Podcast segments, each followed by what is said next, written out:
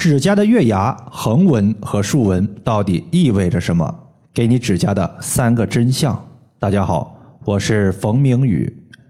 在前几天呢，有一个学医的朋友，他说我有一个疑问，就是指甲月牙的数量多少和健康程度有没有直接关系？我身边有人认为有，也有人认为没有，想问一下冯老师是怎么看的？中医认为肝主筋，其华在爪。爪就包括指甲，可见指甲它和我们肝的关系是非常密切的。换句话讲，指甲的枯荣，它和肝血的盛衰有一定的关系。我有一个学员，他身体呢就是棒棒的，也没啥病症。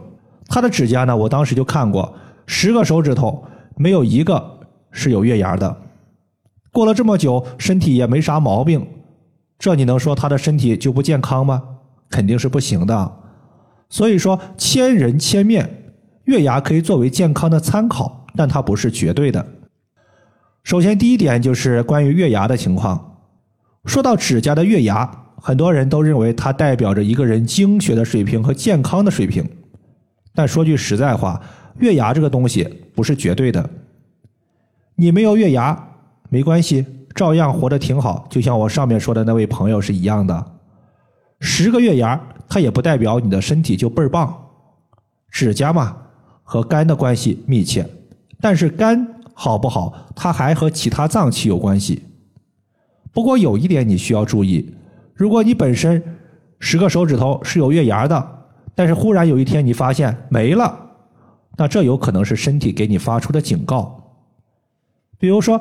去年我的微信群里呢，有一位广东的学员，因为家庭变故，半个多月的时间，不仅头发出现了白发，指甲的月牙全消失了。在和他深度聊天之后，我才发现他最近呢压力特别大，再加上每天熬夜，凌晨三点以后才能睡。熬夜既伤肝又伤肾，可能是熬夜太多导致肝肾的精气受损。从而出现了月牙的消失。当时呢，他用到了两个方法，一个方法呢是食疗的方法，他就取黑豆一小把，黑米两把，黑芝麻一小把，百合十片薏仁三把，核桃两个，大米两把，然后再加上适当的红糖调味儿，就这些东西，他每晚煮粥喝，然后用头部、耳朵艾灸罐艾灸头顶的百会穴，晚上在家的时候用足浴泡脚，水的高度漫过脚踝。另外还会手持一点八厘米的石墨艾条艾灸脚踝的三阴交穴。就这样不到三个月的时间，现在呢，不仅他每个手上出现了四个月牙儿，连带之前白发都变黑了。其中三阴交穴，它作为调节肝脾肾三个脏器的一个。穴位在足内踝最高点往上三寸的地方。第二个呢，就是指甲的竖纹和横纹。指甲的竖纹，大家可以观察一下周围人的指甲。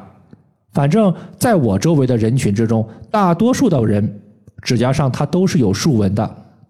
所以说，竖纹理论上来讲，它不能算作病症。那在这里可能有一些小伙伴要问了。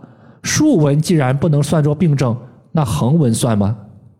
其实呀，和月牙一样。如果有一天你发现指甲蛮光滑的，突然出现了横纹，就得引起重视了，有可能是你的肝胆出现了病症的问题。我的个人建议是，与其你观察指甲的月牙、横纹和竖纹，你不如去观察一下指甲的健康程度，或者说是。